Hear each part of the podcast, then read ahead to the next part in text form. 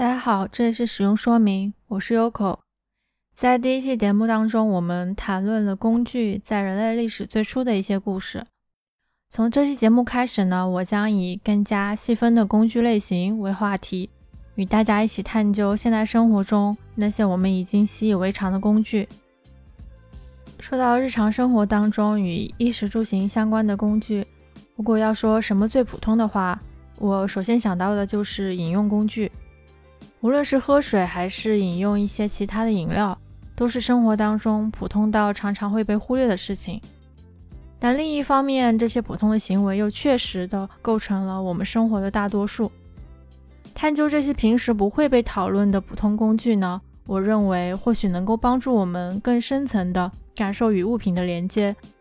而这种连接会进一步加强我们生活的真实感。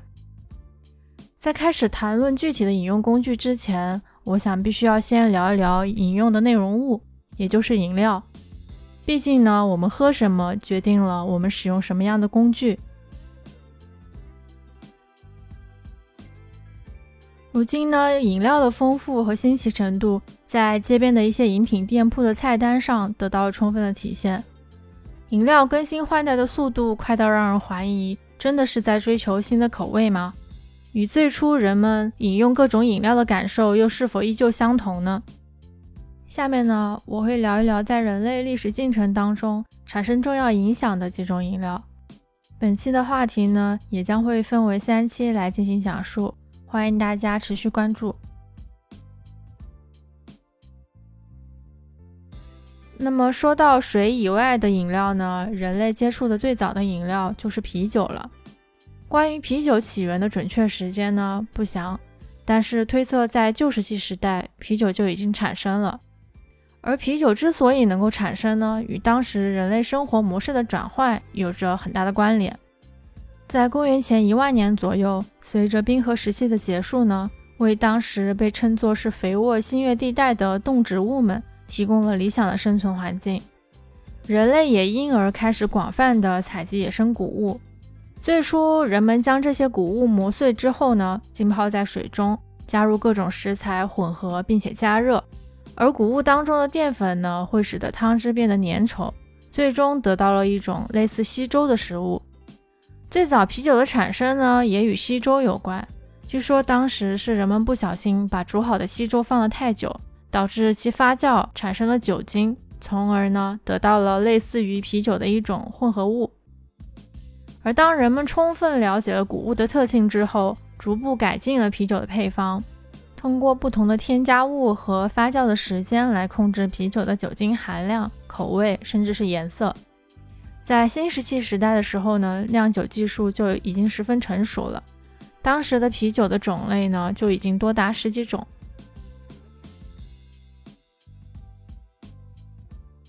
而这么多种类的啤酒，据说是为了适应不同的场合而准备的。那么最早人类是如何饮用啤酒的呢？从一块描绘古代啤酒饮用场景的泥板上，我们可以看到十分有趣的画面。泥板呢描绘了两个美索不达米亚人，各自呢通过一个吸管，从一个巨大的罐子里面一起喝啤酒。这个画面呢让我不禁想到十几年前的一些饮料广告当中。也出现过类似的一些画面，但没想到的是，这种行为竟然在公元前四千年左右就是广泛存在的了。当时的人们呢，使用吸管来饮用啤酒，最主要是因为古代的啤酒表面都漂浮着谷物、麦秆之类的杂质，因此呢，使用吸管可以过滤掉杂质。而共同从一个容器当中饮用的这种行为呢，可能具有一些其他的象征意义。早期的共饮呢，如果说是因为容器的限制的话，是十分容易理解的。但到了苏美尔的时期，啤酒已经可以做到将杂质完全过滤出来，并且这个时候陶器也已经出现了。那么意味着人们其实可以通过个人的杯子单独饮用，但在当时，这种共饮的方式却仍然广泛的存在着。关于这种偏好共饮的行为，最有可能的解释是，人们认为唯有饮料才是可以真正共享的，而其他的食物却不行。当几个人从同一个容器当中喝啤酒的时候呢，他们都在消费完全相同的液体，但如果是分割一块肉的时候，通常会认为某些部分比另外一些部分更好。从另外一个角度来说，愿意和他人一起共饮，也体现了一种信任感，代表着我们相信饮料当中没有被下毒。当然，从这也可以看出，啤酒在当时的社交场合当中的确有着十分重要的价值，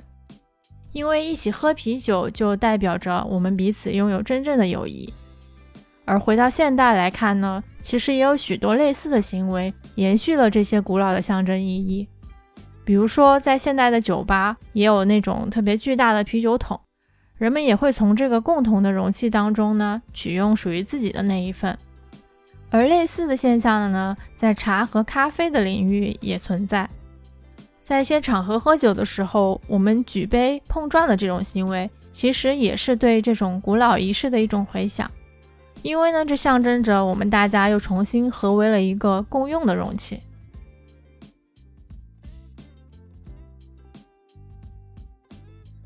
除了在社交方面起到关键的作用之外呢，在宗教领域，啤酒也被广泛的使用着。在古代呢，人们认为酒精饮料是具有超自然的属性的。对于古人来说，啤酒从普通的稀粥发酵转化而来的这个过程。就存在着一种神秘的力量，因此呢，啤酒在当时也被当作是神的礼物。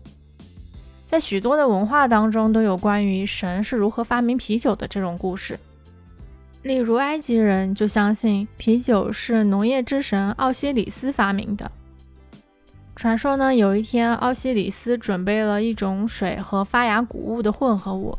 把它们放在阳光下之后呢，他忘记了它。而等之后他回来时，发现这些稀粥已经发酵了，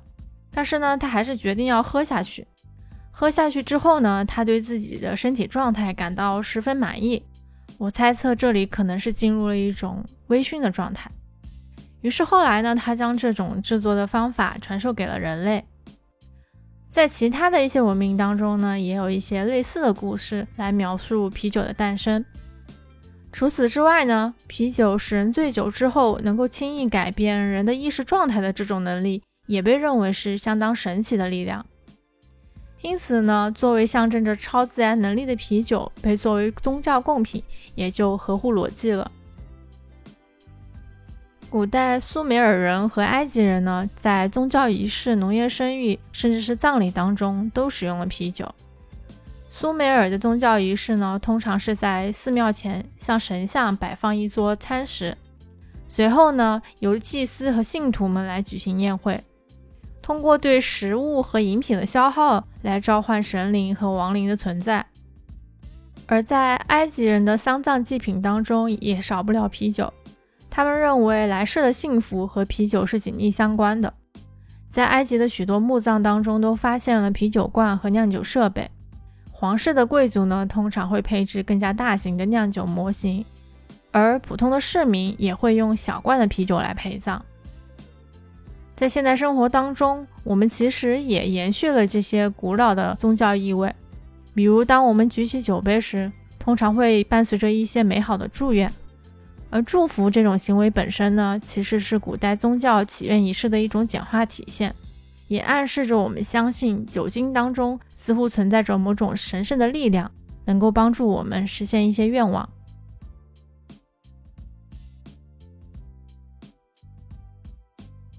从前面提到的这些，不难看出，啤酒对古代人类社会的生活确实产生了广泛的影响。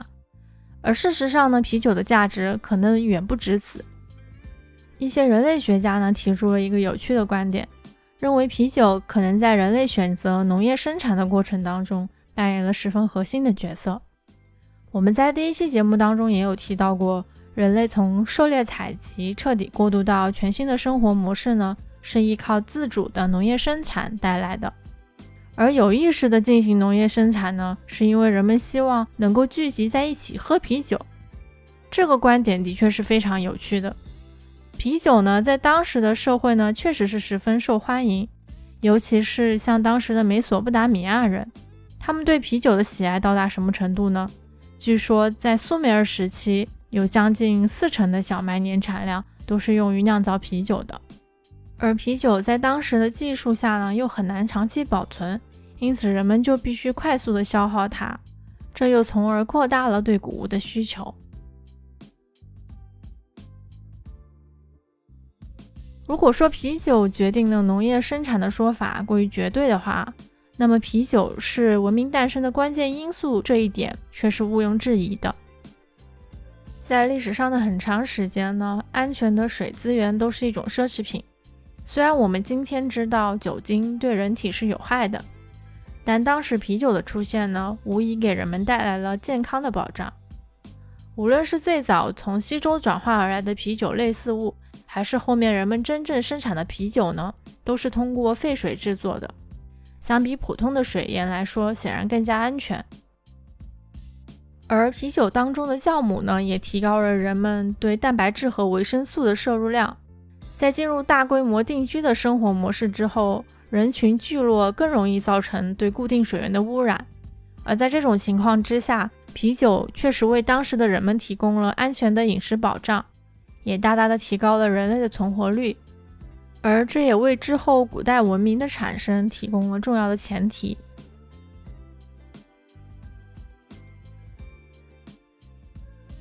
那么，在包括啤酒在内的一些因素的交织之下呢，小小的村庄发展到了大型的城邦，越来越多的人们也开始居住到城市的中心。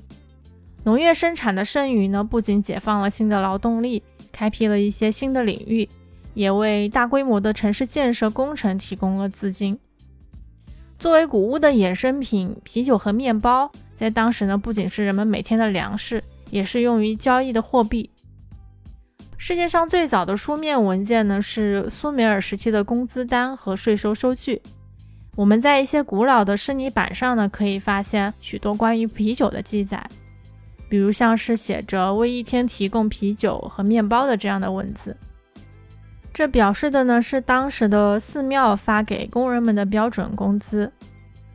而新石器时代的寺庙呢，其实是储存物资，尤其是啤酒的库房。这些库房在当时是由精英的祭司阶层统治的，他们控制这些物资呢，其实是通过强制的税收来获得的。而祭司们呢，通过发放啤酒和面包来支付灌溉系统的维护以及公共建筑的建设费用。不同的阶层的人们呢，也会获得不同数量的啤酒。一些高级的官员们通常会获得更多的啤酒，当然这不代表他们拥有更好的酒量，而是因为他们能够有一些剩余作为支付其他工人的费用。而作为液体的啤酒呢，如此容易分割，在当时呢，也的确是十分理想的货币。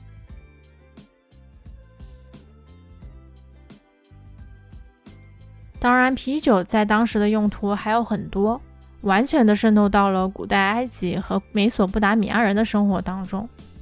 他们从出生到葬礼都离不开啤酒，支撑着他们的生存，也构成了他们的文化和宗教认同。在这两种文化当中呢，啤酒是作为一种主食存在的，每一餐都需要喝啤酒，无论是阶级的贫富，或者是性别、年龄的差异。所有人呢都能够自由地享受啤酒，在当今世界的大部分地区呢，啤酒也仍然被视为是劳动阶层的主要饮品。从古至今呢，啤酒都一直代表着友好、团结和最自由的社交方式。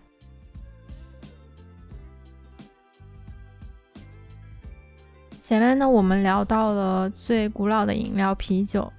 其实与它几乎同时期产生的另外一种饮料呢。也在人类历史上有着十分重要的地位。同样的呢，它也是一种酒精饮料，那就是葡萄酒。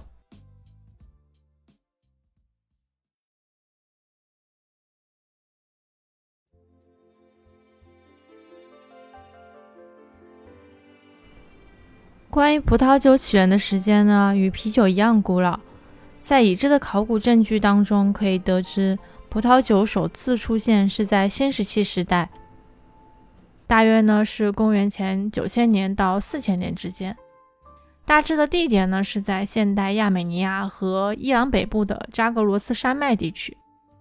葡萄酒之所以能够在这个地区出现呢，得益于三个关键的因素：一个呢是野生欧亚葡萄藤在此存在；其次呢是谷物的生产，为制造葡萄酒的整个社区都提供了全年的食物储备。最后呢，在公元前六千年左右出现的陶器呢，也为制作、储存和饮用葡萄酒提供了合适的工具。早期的葡萄酒呢，是通过简单的压碎葡萄，然后将葡萄和葡萄汁放在陶器当中，等待着葡萄皮上的这个天然酵母将果汁当中的糖分转化为酒精，就得到了葡萄酒。在扎格罗斯地区诞生之后呢，葡萄酒的酿造知识分别开始向西方传入了希腊和安纳托利亚，向南方呢传入了尼凡特地区，直至埃及。埃及的法老们呢，因为十分喜欢葡萄酒，也曾经尝试在尼罗河三角洲建立了葡萄园。但是由于气候并不适合大规模的生产呢，大部分的葡萄酒还是在尼凡特地区进口的。因此，当时葡萄酒的消费呢，还是局限于精英阶层的，而大众们仍然是饮用着啤酒的。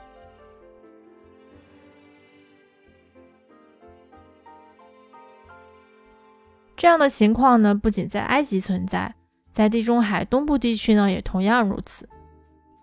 直到亚述时期，纳西尔帕尔和他的儿子沙尔马内瑟尔统治时期。葡萄酒才开始被视为是社交和宗教的饮料，并且呢，在近东和地中海东部地区都逐渐流行起来。而葡萄酒的供应呢，也在这个时期得到了扩大，主要呢是因为两个方面的原因。首先，当时的海上贸易呢，使得葡萄酒在更加广阔的地理范围内可以获得，因此也增加了这个交易的需求量。其次呢，在亚述时期不断扩大这个帝国边界呢，也使得一些原本需要被跨越的边界消失了，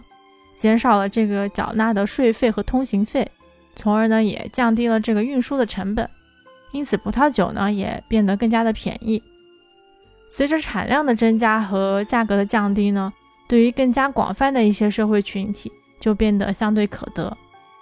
至少在当时的亚述王朝帝国内呢。葡萄酒已经变得相对普及，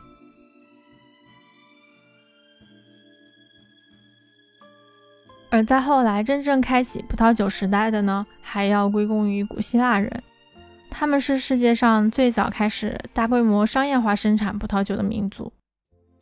因为采用了科学的方法进行栽培，并且改良了工具，从而使得葡萄酒的产量大大增加。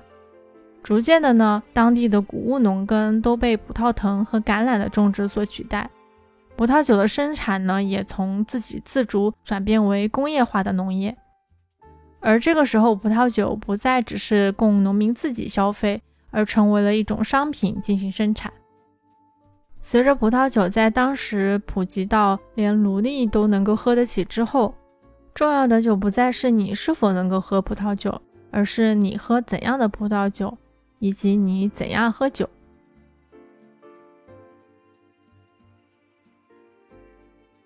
我们都知道，当代的西方思想呢是起源于古希腊的黄金时代。当时的希腊思想家呢，为现代的西方政治、哲学以及科学和法律都奠定了基础。当时的古希腊呢，是由一些松散的城邦和殖民地的集合，因此也存在着一些内部的对抗。在大约是公元前八世纪的时候，当时的人们就开始区分说希腊语的人和外国人，而外国人呢，则被是看作是一种野蛮人。这些在当时被看作是野蛮人的人呢，最主要的还是来自东方的波斯人。希腊人的这种民族的优越感呢，在饮用葡萄酒上体现的尤为明显。前面我们提到了，古希腊思想家十分喜欢进行一些理性的探讨。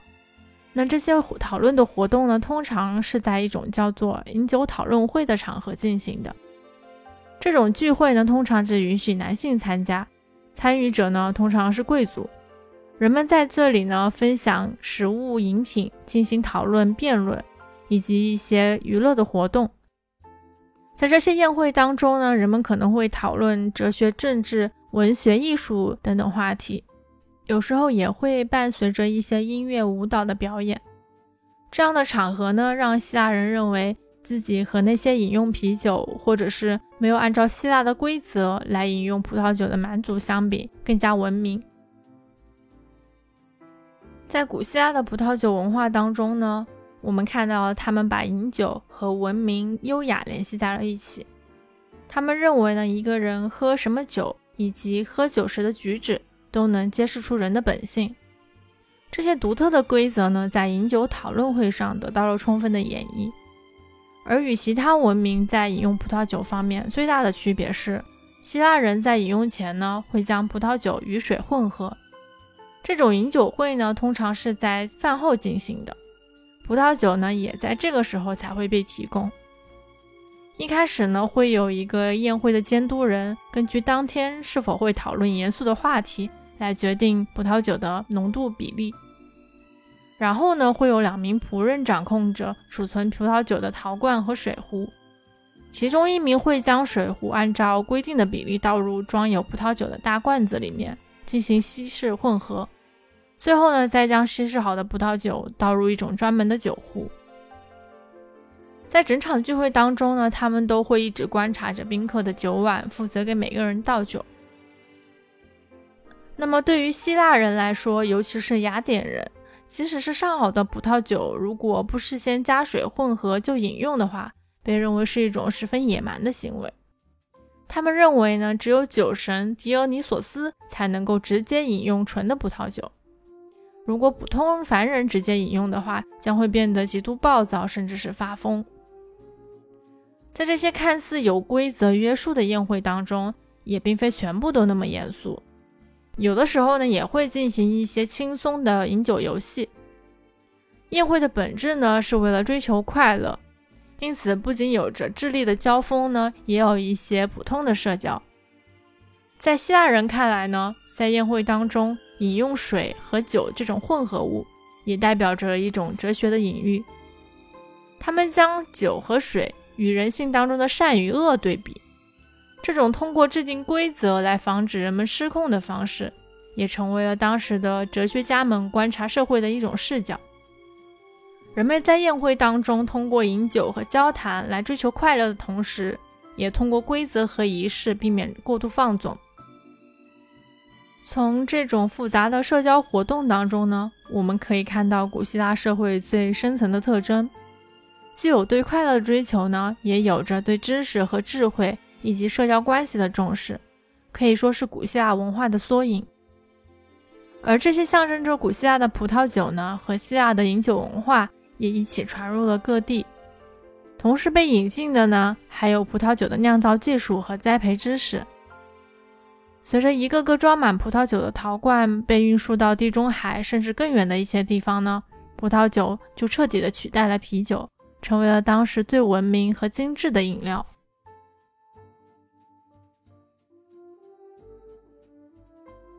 到了公元前二世纪中叶呢，来自意大利中部的罗马人取代了希腊，成为了地中海的主导力量。葡萄酒的贸易呢，也随着罗马人的统治范围而不断扩大。然而，在文化方面，他们事实上是被希腊人所征服的。罗马人不仅借用了希腊的神话，采用了改编的希腊字母，还模仿了希腊的建筑，甚至罗马的宪法也是以希腊为蓝本的。当然呢，在葡萄酒的饮用方面，罗马人也深受希腊人的影响。他们呢，和希腊人一样，也将葡萄酒视为普遍的主食，并且人人都会饮用葡萄酒。而罗马人呢，将希腊的鉴赏水平推向了一个新的高度。在罗马，葡萄酒成为了社会差异的象征，标志着饮用者的财富和地位。罗马社会的富人和穷人之间的差距，在他们的酒杯当中得到了体现。对于富裕的罗马人来说，能够辨别最优质的葡萄酒是一种炫耀性的消费形式，这也表明了他们富有到足以购买最优质的葡萄酒。并且有时间学习各种葡萄酒的区别。在罗马的宴会当中呢，也以希腊式的文明方式饮用着葡萄酒。他们也会将酒和水混合。不同的是呢，每位宾客通常都是自己调配的，而不使用共用的酒缸。参与者呢，也会因为不同的社会地位得到不同等级的葡萄酒。罗马的饮酒宴会虽然是起源于希腊。但本质上可以看出完全不同。在古希腊的饮酒会呢，人们都倡导着追求快乐，但在罗马的酒会上，无处不在地体现着社会的分化。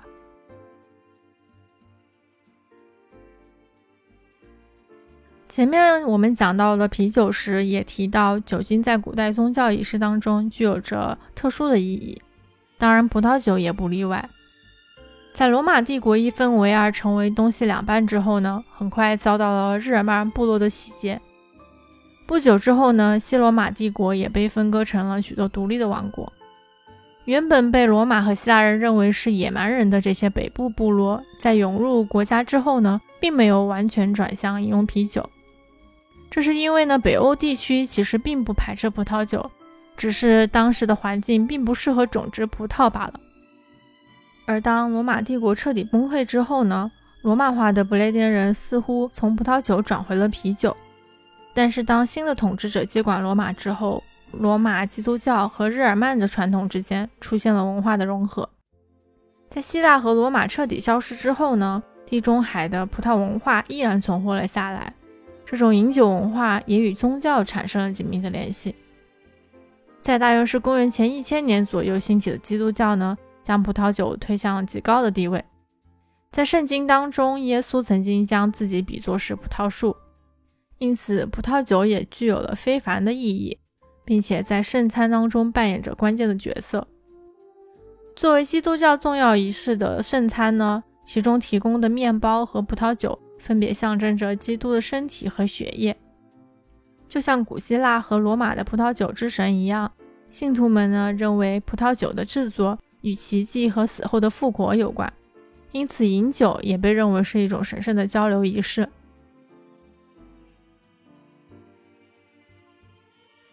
尽管葡萄酒文化在基督教兴盛的欧洲得以相对完整的保留，但是在前罗马世界的一些其他地区呢？由于伊斯兰教的兴起，饮酒的模式发生了巨大的变化。在公元六百三十二年左右，伊斯兰教就已经成为了阿拉伯大部分地区的主要信仰，而穆斯林的义务当中呢，也包含着戒酒。关于伊斯兰教的禁酒令呢，有一种说法认为，是因为在一场信徒的饮酒聚会当中发生了争斗而开始的。穆罕默德呢，为了防止类似事件的发生呢，他向上帝发起了询问，并且得到了答案。而答案呢，便是要远离酒精。他认为是撒旦设计了酒和赌博来阻止人们向真主祈祷，并且获得繁荣。而另外一种说法觉得禁酒令呢，是更加广泛的一些文化因素的结果。随着伊斯兰教的兴起呢。权力从地中海沿岸的人民转向到了阿拉伯沙漠部落，这些部落的人们呢，进行了一系列与文明完全相反的行为，来表现着他们对以前精英阶层的否认。而饮酒作为旧文明的遗物，也一同被他们抛弃。而从另一个角度来看，葡萄酒在对立的基督教中是如此重要的物品，当然也难免让穆斯林会对其产生偏见了。现代欧洲的饮酒习惯很大程度上都是受到了希腊和罗马文化的影响。在欧洲南部呢，葡萄酒依然占据主导地位，并且通常是与餐食一起享用的；而在北部地区呢，啤酒饮用变得更加的普遍，并且不伴随着食物。如今对葡萄酒的鉴赏也在希腊和罗马人的影响下得到了延续。古希腊和罗马的饮酒宴会，在现代的某些地区也以另外一种形式留存下来。而在这些场合当中呢，人们通常也会进行一些讨论。在现代宴会当中的种种规则，像是进食的顺序、餐具的摆放以及葡萄酒的选择等等，甚至是参与者的社会地位，也都完美的继承了古老的仪式。如果说现在有一个罗马人穿越时空到此，也想必能够完全的融入其中。如今提到葡萄酒，我们仍然会将它与优雅、文明、财富、权力联系在一起。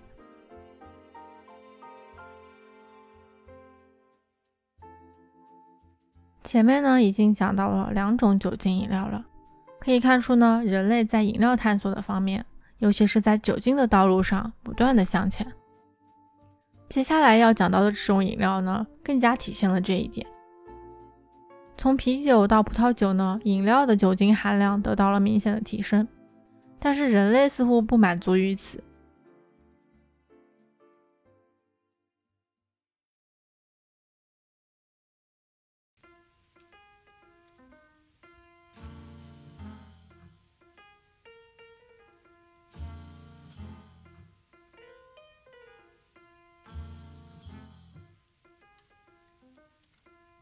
在公元前一千年的末期呢，当时西欧最伟大且最文明的城市呢，不是罗马、巴黎或者是伦敦，而是位于现在的西班牙南部的阿拉伯安达卢西亚的首都科尔多瓦。在那里呢，不仅有着像是公园、街道以及大量的清真寺或者是公共浴池这样的良好的公共设施，还有着巨大的公共图书馆。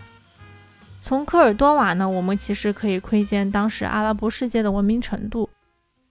当欧洲遗失了古希腊的智慧的时候呢，阿拉伯学者们借鉴了希腊、印度和波斯的知识，进一步在数学、天文学、医学和哲学等多种领域都取得了进步。而之后我们会讲到的几种饮料呢，也都归功于阿拉伯的技术。作为酒精饮料当中浓度最高的类型，也就是我们常常说到的烈酒。烈酒的前身呢是蒸馏酒，而蒸馏酒的出现得益于阿拉伯的蒸馏技术。关于蒸馏设备的历史呢，其实非常的古老，可以追溯到公元前四千年左右。但在当时呢，是用于制作香水而不是饮料的。直到后来，在阿拉伯世界呢，蒸馏才被真正的应用于葡萄酒。最早的蒸馏酒呢，是出现在阿拉伯的实验室里的。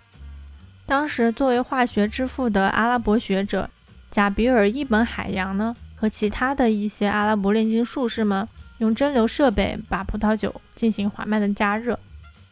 由于酒精的沸点呢低于水，使得液体在沸腾之前产生的这些蒸汽当中，就包含了比原液更多的酒精。通过把富含酒精的蒸汽抽出之后，并且凝结，就会得到一种酒精含量远超普通葡萄酒的液体，而这就是蒸馏葡萄酒。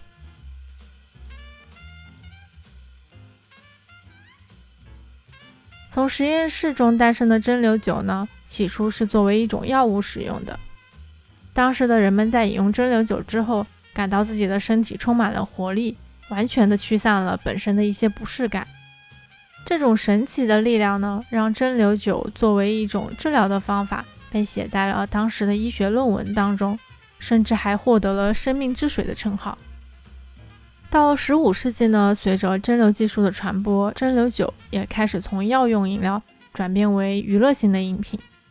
对于大多数的人来说，他们其实并不关心是否具有药效，他们更加享受的是蒸馏酒能够让他们快速的喝醉。如此有吸引力的饮料呢，在当时的人们还并没有完全认识到它的威力，因为在之后的探险时代当中，蒸馏酒成为了推动殖民地经济的关键因素。正因为蒸馏酒是浓缩的，并且便于携带，于是它跟随着欧洲的探险家们一起穿越了大西洋，到达了殖民地。当他们发现了大西洋周边的岛屿后，快速地攻占了阿拉伯人在此建立的糖厂。由于缺乏对种植糖的经验呢，殖民者们便开始从非洲的西海岸的一些贸易站点运送黑奴。随着15世纪末哥伦布发现新大陆之后，更加促进了奴隶在糖产业中的需求。他将加纳利群岛的甘蔗呢带到了这里，并且向他的西班牙赞助人宣称，这片新的大陆非常适合种植糖。在之后的四个世纪里面呢，有着大量的奴隶从非洲被运到了新大陆，而在这种邪恶的贸易当中，蒸馏酒起到了非常重要的作用。当时的欧洲人呢，使用一些物品与非洲的奴隶贩子进行交换，其中呢包括像是纺织品、贝壳、金属等等。但最受非洲奴隶贩子喜爱的还是蒸馏酒，这种酒精浓度极高的烈酒呢。与非洲人长期饮用的酒类完全不同，因而呢，这种新奇的饮料也在非洲受到了广泛的欢迎，并且成为了一种地位的象征。因此，蒸馏葡萄酒也成为了一种便利的货币形式。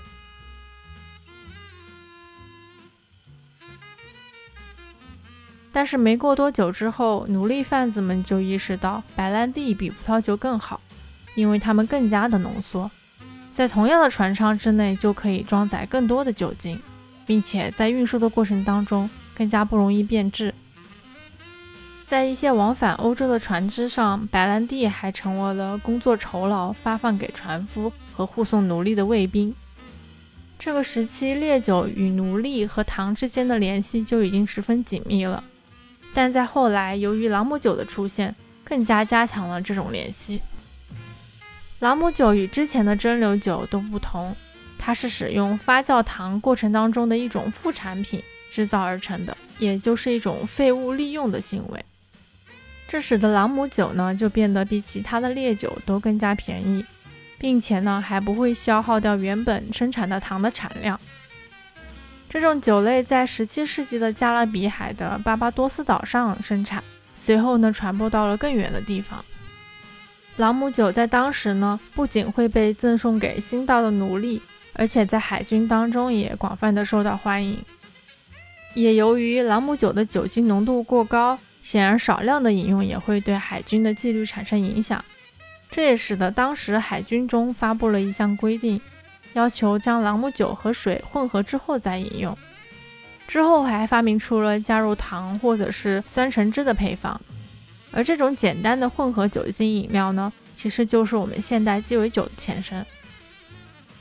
不难预见的是，这种成本低廉的朗姆酒在奴隶的贸易当中，很快就替代了之前的白兰地，成为了一种新的货币。我们可以看到，朗姆酒的制造与之前所提到的葡萄酒、啤酒以及其他的一些蒸馏酒类都不同。它的诞生得益于世界各地的力量。首先，作为朗姆生产原材料的糖是来自于甘蔗作物，而甘蔗作物呢是来源于波利尼西亚的，被阿拉伯人呢引入了欧洲，然后由哥伦布带到了美洲，最后呢由非洲的奴隶种植并且生产。从一杯朗姆酒里面，我们可以看到历史上第一次全球化力量的压迫。不过，朗姆酒的意义呢，在16世纪末的英国建立了北美殖民地之后，变得更加的复杂了。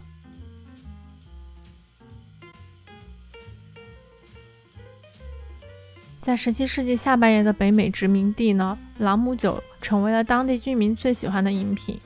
它为人们在冬季提供温暖。也减少了当地对殖民地欧洲进口货物的依赖。当地穷人呢，通常是直接饮用的，而富人则会在朗姆酒当中加入糖、柠檬汁和一些其他的香料，并且使用精美的碗来饮用。十七世纪末呢，朗姆在当地就已经成为了蓬勃的产业。商人们呢，从法国进口糖蜜自行蒸馏，不仅优质呢，而且价格便宜。也正是因为他们从法国进口的糖蜜，而被英国政府知道之后呢，政府颁发了糖蜜法令来进行关税征收。但是这个法令在实际上呢，并没有被严格的执行。当地的商人们通过贿赂相关的官员，而得以继续开展他们的朗姆酒生意，并且规模变得越来越大。直到英国政府得知之前的实情之后呢，决定开始强制的执行法令。这也再次遭到了当地商人们的强烈反对，而成为了最终引爆美国独立战争的导火索。在战争期间呢，朗姆酒也扮演着重要的角色，一直是美国士兵的首选饮品。这也使得朗姆酒染上了一些革命的色彩。整个殖民时期和美国的革命时期，烈酒都一直是最主要的饮品。由最初的蒸馏葡萄酒开始。接着出现了白兰地，然后是朗姆酒。之后，随着拓荒者向西部迁徙呢，他们开始发明了威士忌。作为苏格兰后裔的拓荒者呢，他们有着制造谷物酒的经验。再加上在战争期间制造朗姆酒的原料呢，也受到了干扰，而且朗姆酒需要从海上运输到内陆。相比之下，在内陆地区。没有任何限制，并且成本低廉的谷物酒威士忌便开始继承了朗姆酒的职责。成为了新一代的液体货币。从烈酒的发展和进化过程当中，我们可以感受到其中的复杂性远远超出了一种饮料的本身。在殖民时代，烈酒既是痛苦的帮凶，也是人们逃离困境的解药。它在当时和火器以及疾病一起塑造了我们的现代世界。当然，我们希望能够记住它更好的那一面，那就是与独立和自由相关，以及勇敢的反抗精神。今天我们聊到的三种饮料呢，都是酒精饮料。在人类历史靠前的一千多年呢，人们都被酒精饮料所俘获。那在下一期节目当中呢，将会聊到另外的几种，而它们都是诞生在现代世界的前后，与我们如今的生活联系呢就更为紧密。那么今天的节目呢就到这里，非常感谢你的收听，也非常欢迎你在评论区发表你对本期节目的看法。这里是使用说明，我是优口我们下期再见。